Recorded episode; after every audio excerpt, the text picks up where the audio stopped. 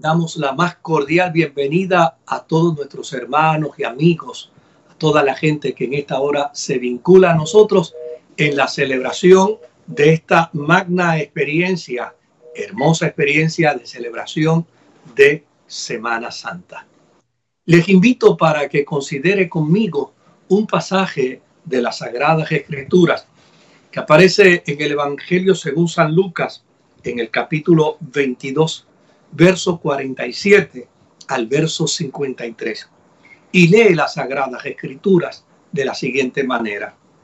Mientras él aún hablaba, se presentó una turba y el que se llamaba Judas, uno de los doce, iba al frente de ellos y se acercó hasta Jesús para besarle. Entonces Jesús le dijo, Judas, con un beso entregas al Hijo del Hombre. Viendo los que estaban con él lo que le había de acontecer, le dijeron, Señor, heriremos a espada. Y uno de ellos hirió a un siervo del sumo sacerdote y le cortó la oreja derecha. Entonces respondiendo Jesús dijo, basta ya, dejad. Y tocando su oreja, le sanó. Y Jesús dijo a los principales sacerdotes y a los jefes de la guardia del templo y a los ancianos que habían venido contra él, como contra un ladrón habéis salido con espadas y palos, habiendo estado con vosotros cada día en el templo, no extendisteis las manos contra mí, mas esta es vuestra hora y la potestad de las tinieblas. Padre, ante ti venimos en el nombre de Jesucristo y rogamos que esta experiencia en el día de hoy sea de grata bendición, de grande edificación a la vida de tus hijos, no solamente en nuestra iglesia, en nuestras comunidades de fe, sino en la redondez de la tierra, donde esta experiencia de culto pueda llegar. Permítenos también disfrutar de un tiempo maravilloso, sentados a la mesa, disfrutando la cena tuya, Señor.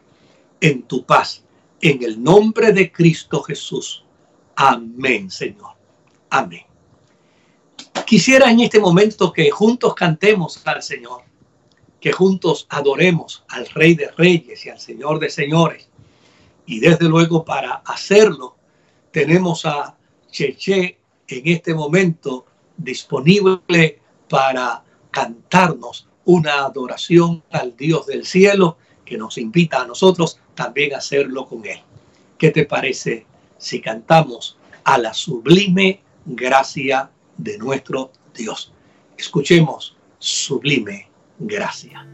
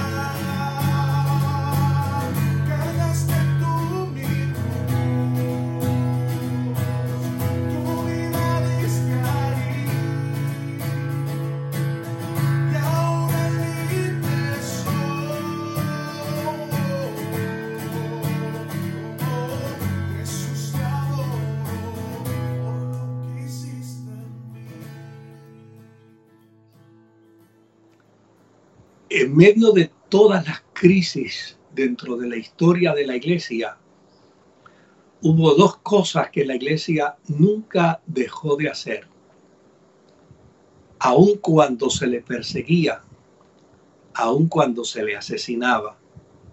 La iglesia no dejó de bautizar y no dejó de dar la Santa Cena. Donde quiera se encontraban, sea en tiempo de paz o en tiempo de persecución, la iglesia procuraba sentarse a la mesa para disfrutar de la cena del Señor tal y como Él se lo había ordenado. Nosotros hoy, en medio de esta dolorosa y terrible pandemia, también vamos a celebrar la cena del Señor. Cada uno en nuestro hogar, acuarteladito como estamos. Pero allí usted estará listo para en unos segundos más celebrar juntos la cena del Señor. Un querido pastor muy estimado, muy apreciado de el pueblo de Camuy, me hablaba y, y, compartíamos por teléfono sobre la experiencia del día de hoy. Y me decía, qué maravilla que vamos a poder romper probablemente con con unos aparatos litúrgicos, pero lo vamos a hacer con toda la pasión y con toda la fuerza de nuestro corazón. Tal vez no usaremos necesariamente el fruto de la vid, ni necesariamente tampoco utilizaremos el pan como tradicionalmente lo utilizamos en nuestras liturgias, pero estamos llenos de pasión, estamos llenos de amor, estamos llenos de entusiasmo, estamos llenos de agradecimiento, estamos felices de haber sido llamados por el Señor a la mesa y sentarnos a la mesa para juntos celebrar la cena del Señor. Permítame orar. Señor, a ti presentamos en este momento los elementos del pan y del fruto de la vid, símbolos del sacrificio de Jesucristo en la cruz, en la cruz del Calvario. Gracias porque hoy, movido más por una experiencia litúrgica, estamos movidos por el corazón y por la fe gloriosa de lo que esto afirma en la presencia de cada uno de nosotros. Padre amado, Gracias porque la cena del Señor nos afirma hoy que tú estás, que tú estás presente, que tú te haces presente y que tú no nos abandonarás bajo ninguna circunstancia. En el nombre de Jesús, que la experiencia de esta cena traiga gozo, alegría, salud y restauración a la vida de cada uno de tus hijos. Amén, Señor. Amén. Y dice las sagradas escrituras, porque yo recibí del Señor lo que también os he enseñado, que el Señor Jesús, la noche que fue entregado, tomó pan y habiendo dado gracias, lo partió y dijo, tomad, comed, esto es mi cuerpo que por vosotros es partido haced esto en memoria de mí. En memoria del Señor, comed del pan, símbolo del cuerpo de Jesucristo, el cual fue entregado por nosotros en la cruz del Calvario.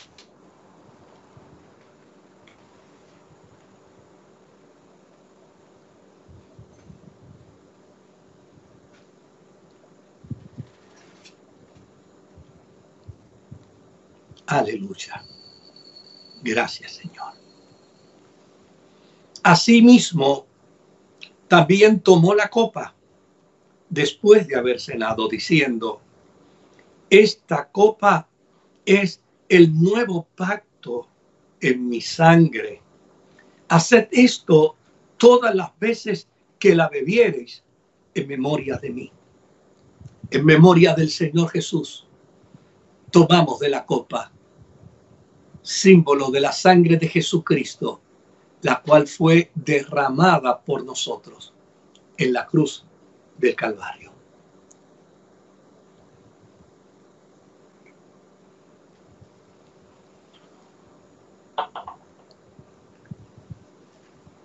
Así pues, todas las veces que comieres este pan y bebieres esta copa, la muerte del Señor anunciáis hasta que Él venga. Y el Espíritu y la iglesia dicen, ven, Señor Jesús. Tu iglesia te espera. Aleluya. Amén. Espero que usted pueda estar disfrutando en su hogar con los suyos de esta experiencia de culto a Dios y de celebración de la Semana Santa, sobre todo hoy, Viernes Santo, donde la cristiandad se reúne para celebrar, para conmemorar, para agradecerle a Dios la muerte y pasión y resurrección de Jesucristo. En esta ocasión quiero presentarles, aparte del ministerio pastoral de nuestras iglesias, ellos estarán colaborando en esta hora para invitarnos a reflexionar al pie de la cruz.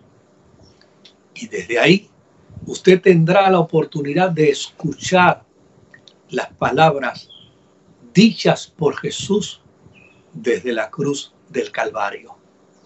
Disponga su corazón, disponga su vida, porque las palabras de Jesús en la cruz hoy tienen pertinencia para nosotros, hoy tienen importancia para nosotros. La celebración de la Semana Santa hoy eh, tiene una pertinencia extraordinaria para nuestras vidas.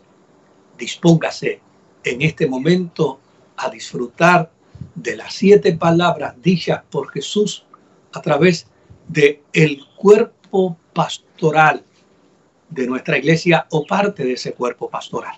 Les invito para que usted les escuche en este momento.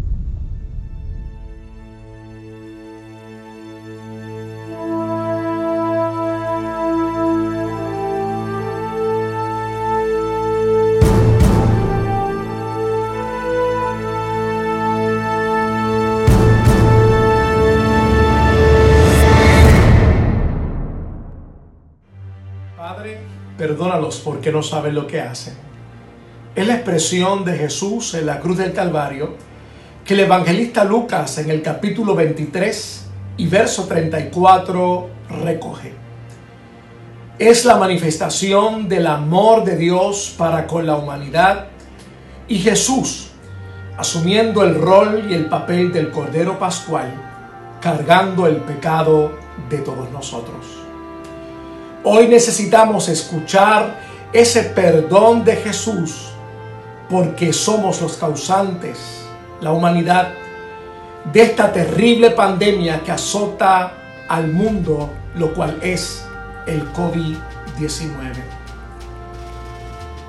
Los intereses personales y económicos han estado por encima del regalo más preciado que es la vida por eso necesitamos hoy escuchar el perdón de Jesús para nuestras vidas.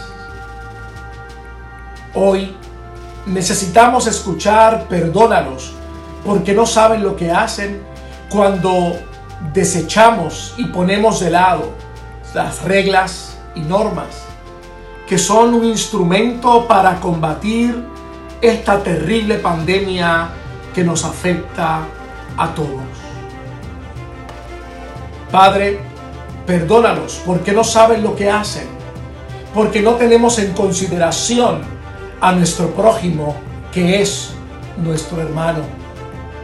Y necesitamos reconocer, aceptar e internalizar el perdón de Dios, porque de esa manera el amor de Dios será derramado en nuestros corazones. Por eso te invito para que en este día abras tu corazón y permitas que el amor de Dios sea derramado en tu vida de manera que no solamente como una tradición en este día de Viernes Santo puedas escuchar esta palabra, sino que pueda ser traducida a un estilo de vida que honre a aquel que nos ha perdonado. Dios te bendiga. De cierto te digo que hoy estarás conmigo en el paraíso. Esta palabra de Jesús en la cruz es una palabra de esperanza, es una buena noticia, una buena nueva que da Jesús a un hombre que había sido condenado también a la cruz. Este hombre que junto a su compañero injuriaba a Jesús, se burlaba de Jesús junto a los líderes religiosos de su época, junto a los soldados romanos. Este hombre que por alguna razón tuvo un cambio de actitud acerca de la persona de Jesús. No sabemos si por estar allí cerca de Jesús y verle, verle silente ante el sufrimiento intenso que estaba él viviendo.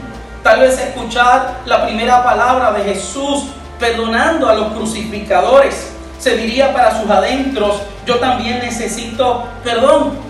Vemos un cambio hacia Jesús en la vida de este hombre que se encontraba en crisis. Ciertamente la crisis puede ser un instrumento que haga cambiar al ser humano su actitud hacia Jesús.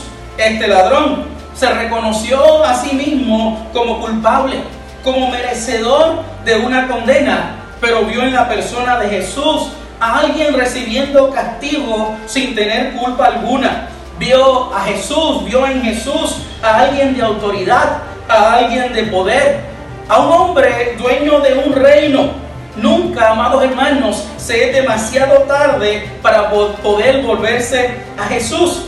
Jesús vio en este ladrón una persona que necesitaba, que necesitaba una transformación, que necesitaba un cambio de vida vemos un ladrón moribundo pidiendo a un Salvador moribundo que se acuerde de él. El ladrón de la cruz veía en Jesús la luz al final del túnel. Este hombre veía en Jesús algún tipo de esperanza. De cierto te digo, Hoy estarás conmigo en el paraíso desierto. Esta es una de las expresiones más utilizadas por nuestro Señor Jesucristo. Jesús le está diciendo a este ladrón, te garantizo que hoy estarás conmigo en el paraíso. Aquel hombre que estaba en su mayor hora de miseria, le pedía a Jesús, algún día cuando vuelvas en tu reino, acuérdate. Jesús le dice, yo te garantizo que estaremos juntos. Está Jesús sembrando en el corazón de este hombre condenado esperanza. Amados hermanos, el COVID, el COVID no tiene la última palabra. La última palabra la tiene Jesús. Y hay una buena noticia para este hombre que creyó en Jesús. Jesús le dice, tú y yo estaremos juntos. Este pasaje nos enseña, amados hermanos, nos enseña el valor que tenemos los seres humanos para Jesús. Un valor incalculable. La escala de valores de Jesús es totalmente diferente a la escala de valores que presenta el mundo. Jesús nos ama por el simple hecho de ser personas, mientras que la sociedad, oigan, nos valora si somos lindos, si tenemos dinero, si tenemos poder. No, el Señor nos ama porque somos personas. Jesús no solamente le dice estaremos juntos, sino que estaremos en un lugar privilegiado. Hoy el Señor te dice, Hoy el Señor te da una buena noticia. Solo cree, solo confía en Él, que Él da más abundantemente de lo que nosotros pedimos. Aunque la situación actual pueda ser incómoda, pueda ser traer desesperanza y pueda traer dolor. Piensa en las palabras de la cruz. Piensa en los planes de Jesús, porque los planes de Jesús son planes de bien, son planes de bendición para cada uno de nosotros. El Señor les bendiga a todos. Me corresponde a mí hablarles sobre la tercera palabra y la lectura para esta palabra se encuentra en el libro de Juan, capítulo 19, versos 26 al 27 que dicen de la siguiente manera. Cuando vio Jesús a su madre y al discípulo, quien él amaba, que estaba presente, dijo a su madre, mujer, he ahí tu hijo. Después dijo al discípulo, he ahí tu madre. Y desde aquella hora el discípulo le recibió en su casa. Estas palabras eran las últimas palabras que Jesús dirigía a su discípulo amado y a su madre María antes de morir. Tal como Jesús les había dicho que los amaría hasta el fin, el tomar este momento para ofrecerles el tan necesitado apoyo moral y material se convertía en un acto sublime de amor. Nuestro Señor comprendía perfectamente las necesidades del ser humano por haber sido encarnado. Ahora bien, como hijo de Dios, podía también dar perdón y prometer vida eterna, tal como lo hizo en las dos palabras anteriores. Pero este gesto de cuidar de su madre y de su discípulo amado describe también el grado perfecto de su humanidad. Recordemos esto, que al pie de la cruz podemos recibir de Él perdón, pero también su cuidado y tierno amor. Uno puede suponer la terrible aflicción de María y las demás mujeres que le acompañaban al ver a Jesús expuesto a la vergüenza pública y a los insultos y vejámenes contra él proferidos. Ahora se cumplía la profecía de Simeón registrada en Lucas 2.35 y una espada traspasará tu alma. María era ya una mujer de edad avanzada, tal vez al menos de unos 50 años, incomprendida por sus hijos que no aceptaron la mesianidad de Jesús hasta después de su resurrección. Por otro lado, Juan era un joven discípulo que también estaba necesitado.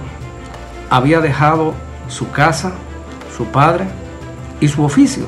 Así que para él dos cosas podían ser la mayor bendición recibir la orientación de una voz adulta y una misión de amor que cumplir al encargarse de María. Juan resultaba particularmente el indicado para la tarea que Jesús le había encargado, por dos razones. Número uno, porque Juan era un familiar cercano, era el hijo de Salomé, hermana de María, así que era primo hermano de Jesús, y porque Juan también era el discípulo amado. Jesús nunca nos deja solos. Contamos siempre con la presencia de su Espíritu, pero también con la compañía de los demás creyentes, de los ya débiles que podemos ayudar, de los más jóvenes que pueden sostenernos y de los menos experimentados a quienes también podemos orientar. La mayoría de las personas en estos días están llenos de miedo, de ansiedad, y angustiados por la incertidumbre de cuándo cesará este problema de la pandemia del coronavirus. En muchos hogares hay dolor y también hay luto. ¿Cuál es el llamado que el Señor nos hace particularmente a aquellos que como María y Juan nos hemos acercado a la cruz?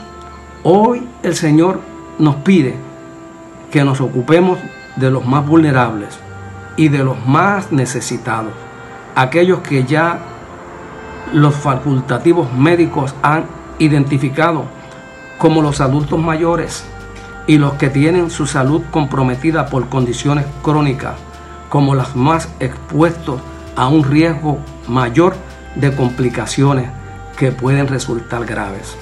Sigamos el ejemplo de Jesús, que a pesar de la agonía de la cruz, aun cuando la salvación del mundo estaba por concretarse, pensó en la soledad y el cuidado de su Madre María. Si algo está claro en las escrituras, es el cuidado y la atención que merecen nuestras personas mayores. Que Dios La escritura nos dice en Mateo 27:46, cerca de la hora novena Jesús clamó a gran voz, diciendo, Elí, Elí, Lama Sabactani. Esto es, Dios mío, Dios mío, ¿por qué me has desamparado? Desde la noche anterior Jesús había sido sometido a crueles castigos, físicos y emocionales. En este momento llevaba cerca de seis horas en la cruz. El escenario era uno de oscuridad y tinieblas en toda la región. Jesús se sentía solo. Por tanto, en su angustia, como sacando fuerzas de donde no las había, en un cuerpo que estaba agotado, como un niño que pide protección, pide a su padre que no le abandone, que no le deje solo. ¿Qué nos enseña la Biblia?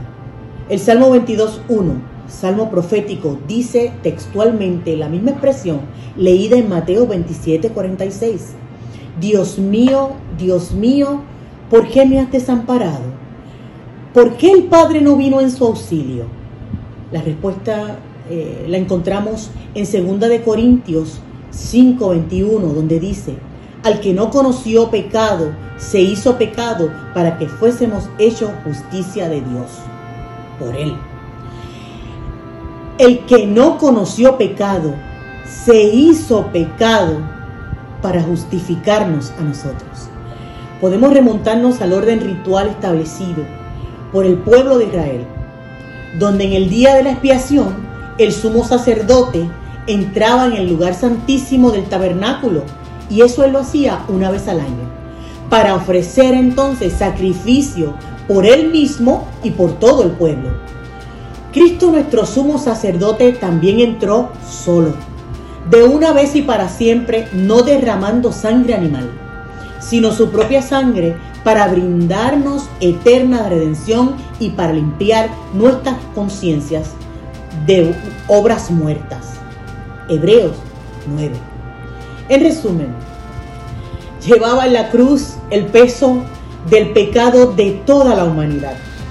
El Padre en ese momento no vino en su auxilio porque era necesario que se consumara plenamente el plan de Dios porque era el único que sería eficaz y suficiente. Un proceso de soledad doloroso y de alto costo para que por su gracia y por su amor hoy podamos tener libertad. Por eso Isaías 53:11 lo describe claramente. Verá el fruto de la aflicción de su alma y quedará Y en Isaías 53 dice, mas el herido fue por nuestras rebeliones, molido por nuestros pecados el castigo de nuestra paz fue sobre él y por sus llagas fuimos nosotros curados. Ya no estamos solos. Él está con nosotros. Dios te bendiga. Después de esto, sabiendo Jesús que ya todo estaba consumado, dijo para que se cumpliese la escritura, tengo sed. La intención de la palabra, de la frase tengo sed, es anunciada por el mismo autor del libro de Juan cuando nos dice que Jesús dijo, tengo sed para que se cumpliese la escritura. La mayoría de los expertos en el campo de la salud afirman que en efecto Jesús tenía que tener sed, una sed física, una sed porque se debía encontrar deshidratado. Pero esta escena le da una conciencia absoluta a Jesús de lo que él estaba haciendo un Jesús que está diciendo ahí desde la cruz, con mi vida y con mi muerte, cumpliré las escrituras. Porque a pesar de su agonía corporal, su agonía física, su agonía emocional, cada segundo de la crucifixión, Jesús está consciente del fin que él perseguía. Él estaba eligiendo salvarnos. Él no fue arrastrado a la muerte, lo hizo voluntariamente. Entonces cuando Jesús dice, tengo sed, Jesús está viviendo lo que había dicho. Nadie me arrebata la vida, sino que yo la entrego por mi propia voluntad. Tengo autoridad para entregarla y tengo autoridad para volverla a recibir. Yo escojo salvarte. Tengo sed. También denota una necesidad de agua que nos remonta a la escena que tuvo Jesús con aquella mujer samaritana, en donde Jesús le dice, dame de beber. Y ante los cuestionamientos de la mujer samaritana, Jesús le contesta, si tú conocieras el don de Dios, ¿y quién es el que te dice, dame de beber? Tú le habrías pedido a Él y Él te hubiese dado el agua de la vida. Entonces, Jesús que está diciendo ahí desde la cruz, apenas pudiendo respirar y experimentando dolores nefastos, todavía Él está diciendo al mundo desde la cruz, si supieras quién soy, cuando te digo tengo sed, tú me pedirías de beber y yo te daría el agua de la vida. Era aquel entonces un anuncio de su amor incondicional, incluso aquellos que estaban gritando, crucifíquenlo. Era aquella una frase, una manifestación de su amor absoluto, resistiendo toda aquella plenitud de odio. Todavía diciéndoles desde ahí, desde la cruz, vengan a mí y yo les daré el agua de la vida. Esa invitación fue rechazada. Fue rechazada con una contestación y una respuesta de odio. De hecho, hasta el día de hoy, esa invitación es rechazada por muchos. Y entonces, poniendo una esponja llena de vinagre en un hisopo, se lo acercaron a la boca para que se cumpliese la escritura allá donde dice en Salmo 69, 21. Me pusieron además hiel por comida y en mi sed me dieron a beber vinagre. Algunos eruditos exponen que ese hisopo utilizado para llevar el vinagre a la boca de Jesús tiene un nexo con el hisopo que se utilizó en Egipto para poner sangre de corderos en las puertas de los israelitas y salvarlos. Pero ahora Jesús era el Cordero de Dios. Jesús era su sangre la que salvaría al mundo del pecado. Su sangre, en efecto, hasta el día de hoy, salva tu vida ahí donde estás en tu casa y lo hace por medio del don de la gracia.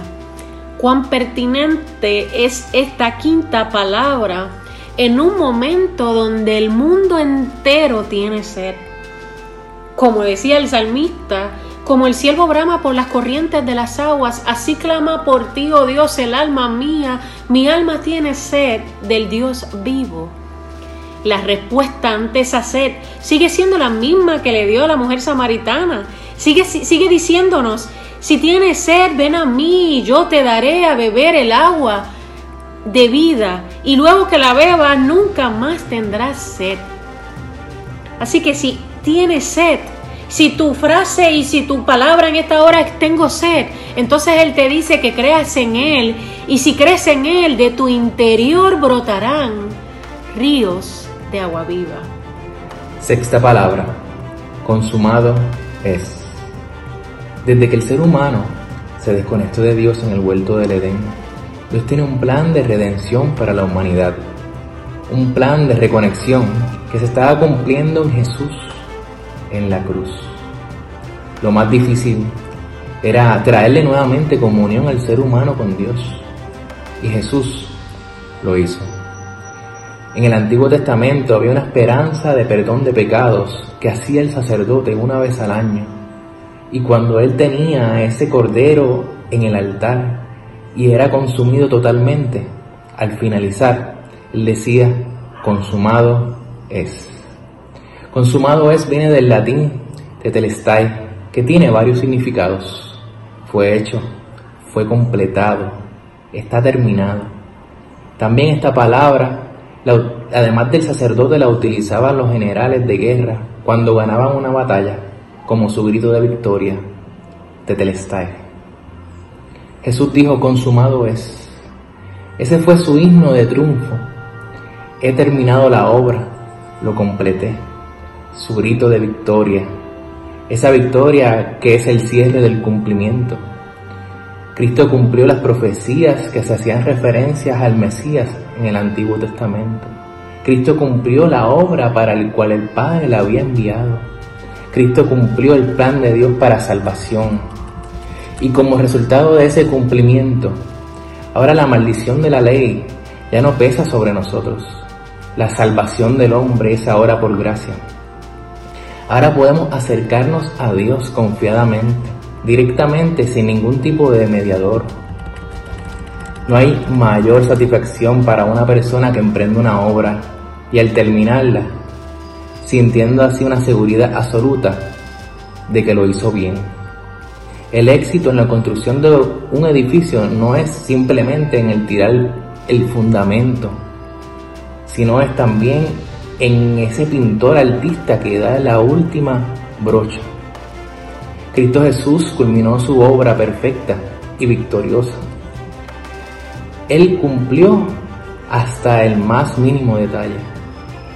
Si algo que tenemos que aprender de Jesús es que nosotros como hijos de Dios tenemos un propósito con Él, el cual debemos recorrer y culminar. Como dice Timoteo en, en 2 de Timoteo 4:7, he peleado la buena batalla, he acabado la carrera y he guardado la fe.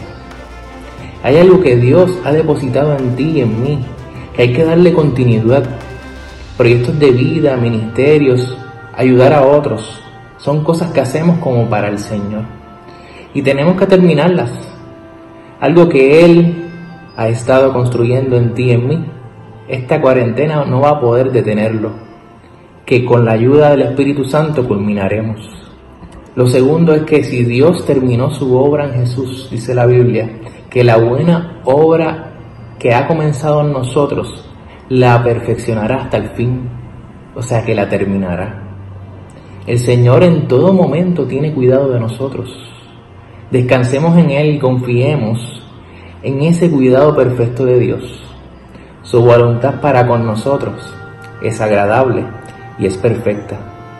Así es que en este momento temporero de crisis es solo un detente para que podamos ver su mano obrando a favor de nosotros. Lucas 23, 46. Entonces Jesús, clamando a gran voz, dijo, Padre, en tus manos encomiendo mi espíritu. Jesús está expresando confianza. Padre, en tus manos encomiendo mi espíritu. Jesús muere con una oración en sus labios, después de comprender que su obra había quedado consumada y por consiguiente produciría grandes frutos de salvación, Jesús se encomendó en las manos de su Padre. Hubo una reacción del Padre ante la muerte de su Hijo, una reacción que se hace evidente en la naturaleza. De hecho, hubo eventos en el Calvario antes de que Jesús pronunciara la última palabra. Una oscuridad envolvió la escena durante tres horas una espesa cortina del templo se rasgó de arriba abajo. Un terremoto sacudió a Jerusalén que rompieron las piedras. Mateo en su Evangelio, en el capítulo 27, en el versículo 52, nos señala que muchos cuerpos de santos que habían dormido se levantaron y entraron a la ciudad. De todos estos eventos ocurridos, me gustaría señalar lo extraordinario de la espesa cortina que separaba el lugar santo del lugar santísimo.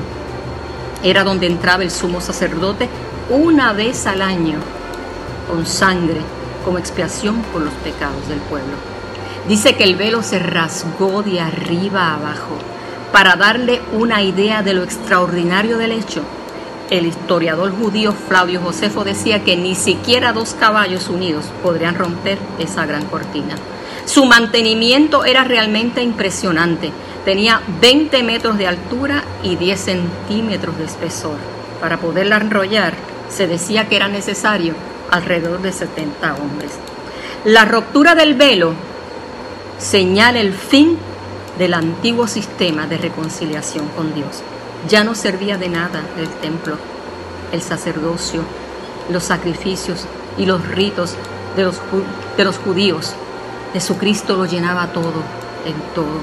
Jesús abrió el camino para tener libre acceso al Padre.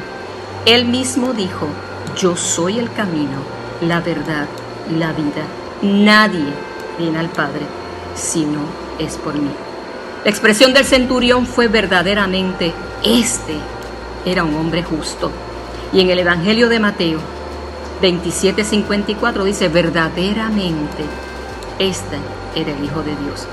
Vimos la expresión de la naturaleza, la misma expresión de Dios al romper el velo, la expresión del centurión. Querido, me gustaría dejarte con una pregunta en esta hora. Ante los eventos que hoy estamos viviendo, ¿cuál ha sido tu expresión? ¿Cómo te has pronunciado? Te invito a que reflexiones en esta hora. Dios sigue siendo Dios. Dios sigue teniendo el control.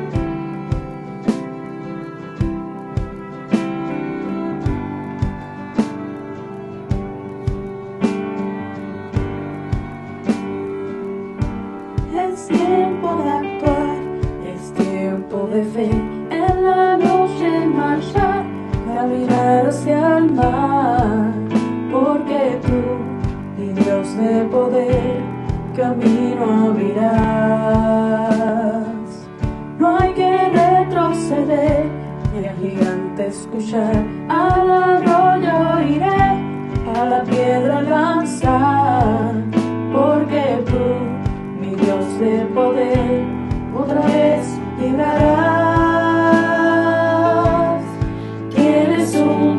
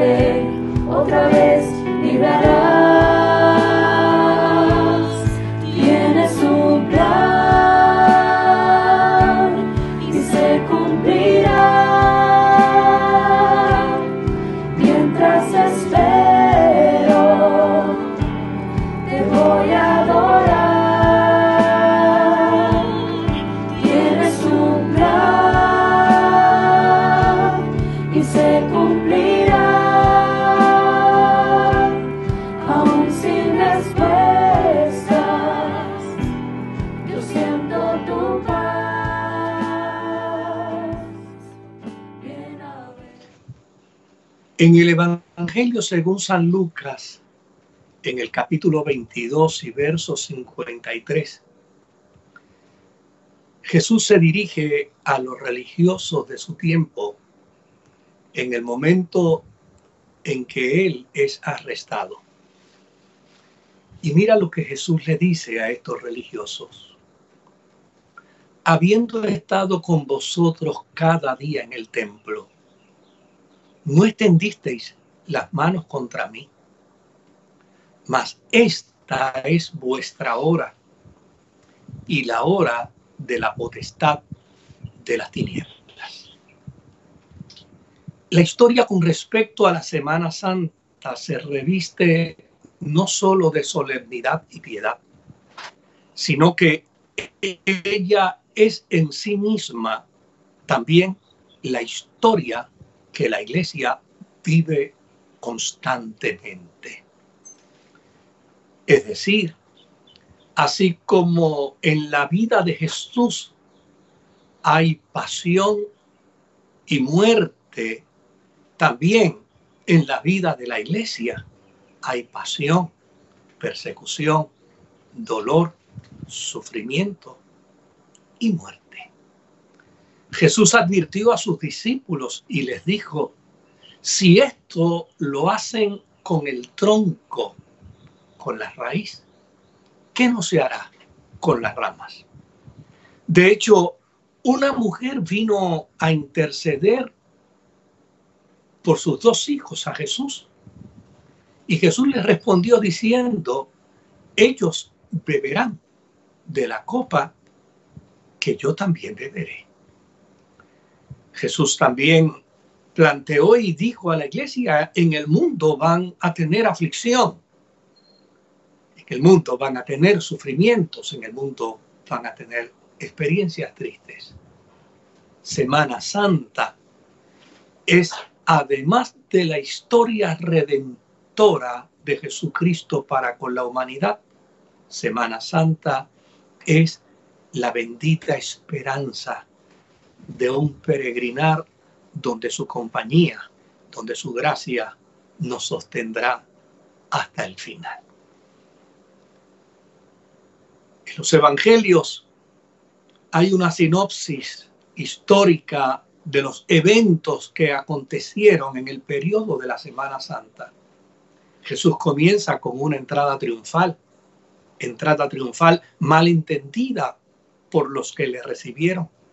Luego entra al templo y ve la orfandad de justicia, de gracia, de misericordia entre los religiosos. Luego celebra la Pascua con sus discípulos y anuncia que uno de ellos le va a entregar.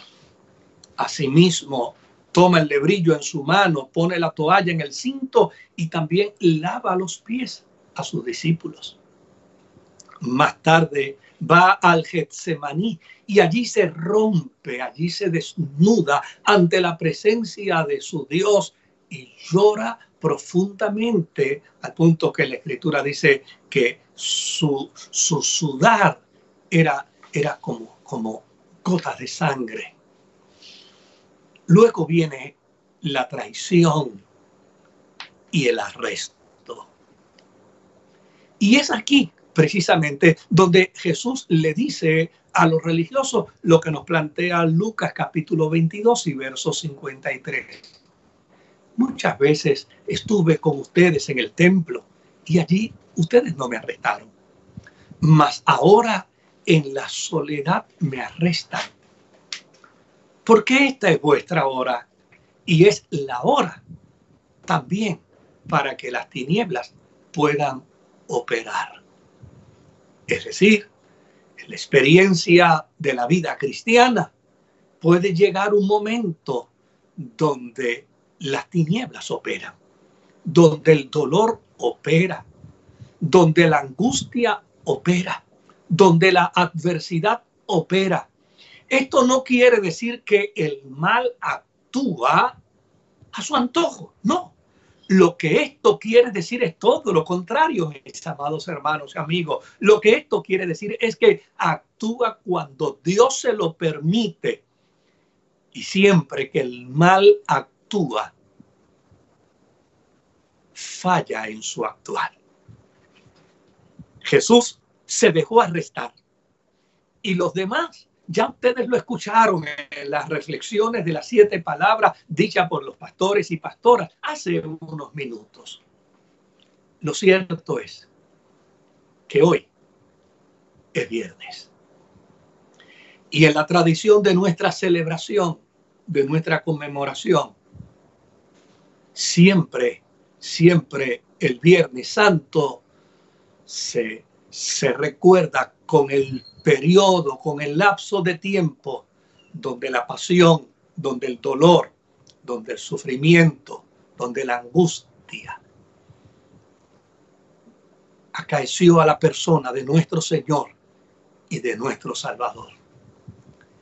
Y como dije al principio, como dije al principio, la Semana Santa con su pasión, muerte y resurrección tiene una analogía muy cercana a la experiencia del peregrinar de la iglesia.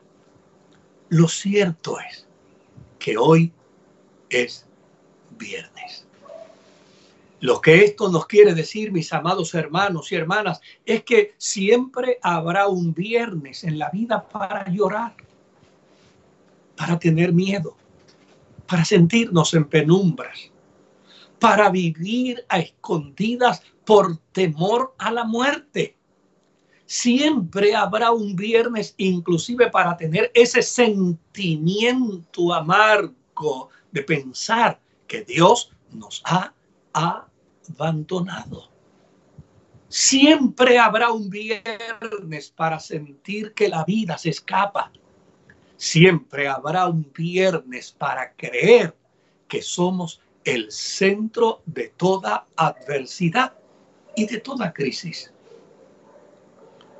Pero no importa el mal que nos arrope con una angustiosa pandemia. No importa la adversidad que como resultado de nuestro viernes advenga a nuestra experiencia de vida.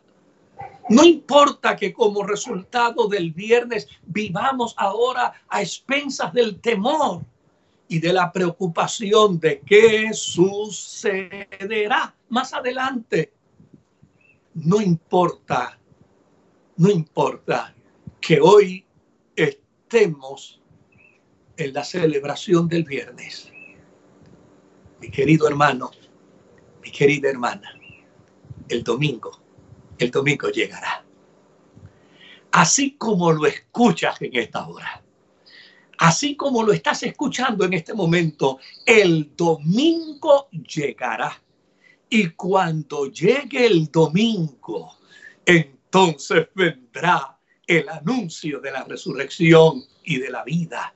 Y cuando llegue el domingo, entonces se disiparán las tinieblas y cuando llegue el domingo, el mal, el mal será, será vencido por completo. Y cuando llegue el domingo, la muerte será succionada por la victoria. ¿Y por qué no decirlo en esta hora, mis amados hermanos? Hoy es viernes, viernes de pandemia, viernes donde estamos escondidos, viernes donde estamos amedrentados, viernes donde estamos tal vez intimidados, viernes donde estamos llorando, viernes donde estamos preocupados, viernes donde estamos afligidos. Pero escucha, escucha lo que el testimonio de la Semana Santa tiene que decirte hoy. Hoy es viernes, pero el domingo, el domingo llega llegará el domingo cuando volvamos a abrazarnos. Llegará el domingo. El domingo llegará cuando volvamos nuevamente a besarnos. El domingo llegará cuando volvamos nuevamente a tomarnos de las manos y adorar a Dios en el templo. El domingo llegará cuando cantaremos y reiremos.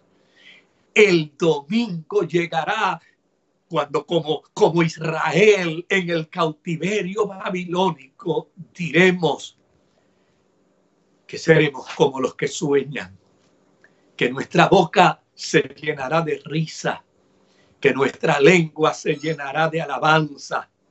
Y entonces las naciones dirán, las naciones dirán, grandes cosas ha hecho Jehová con estos mis amados hermanos, mis queridos amigos y amigas, en la celebración de la Semana Santa, que no se nos olvide.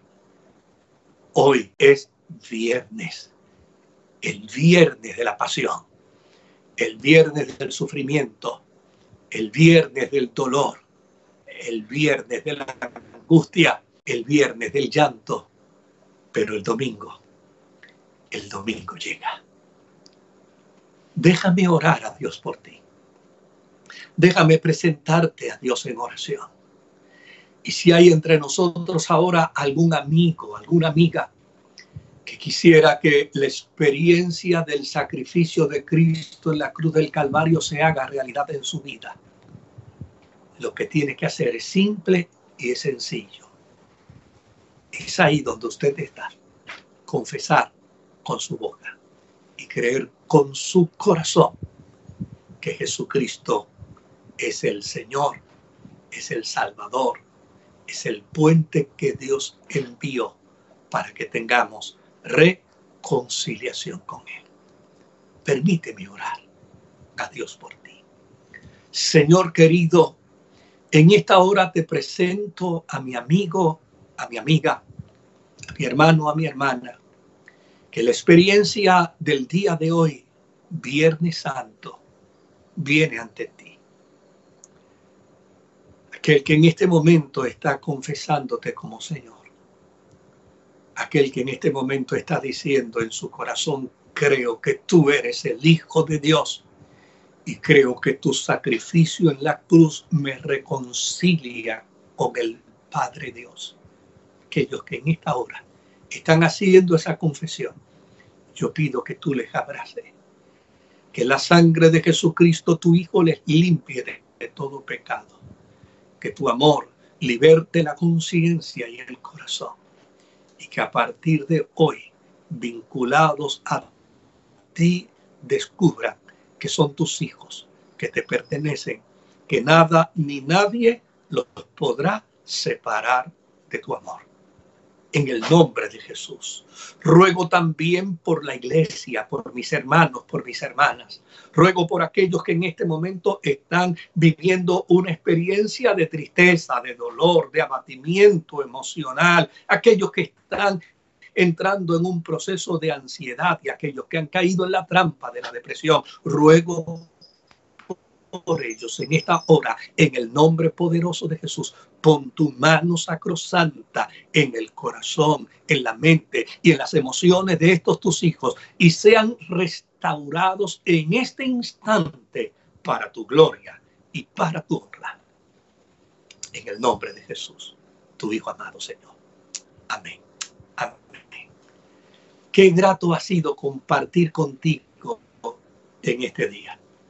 Qué grato ha sido poder celebrar junto a ti la Semana Santa, el Viernes Santo.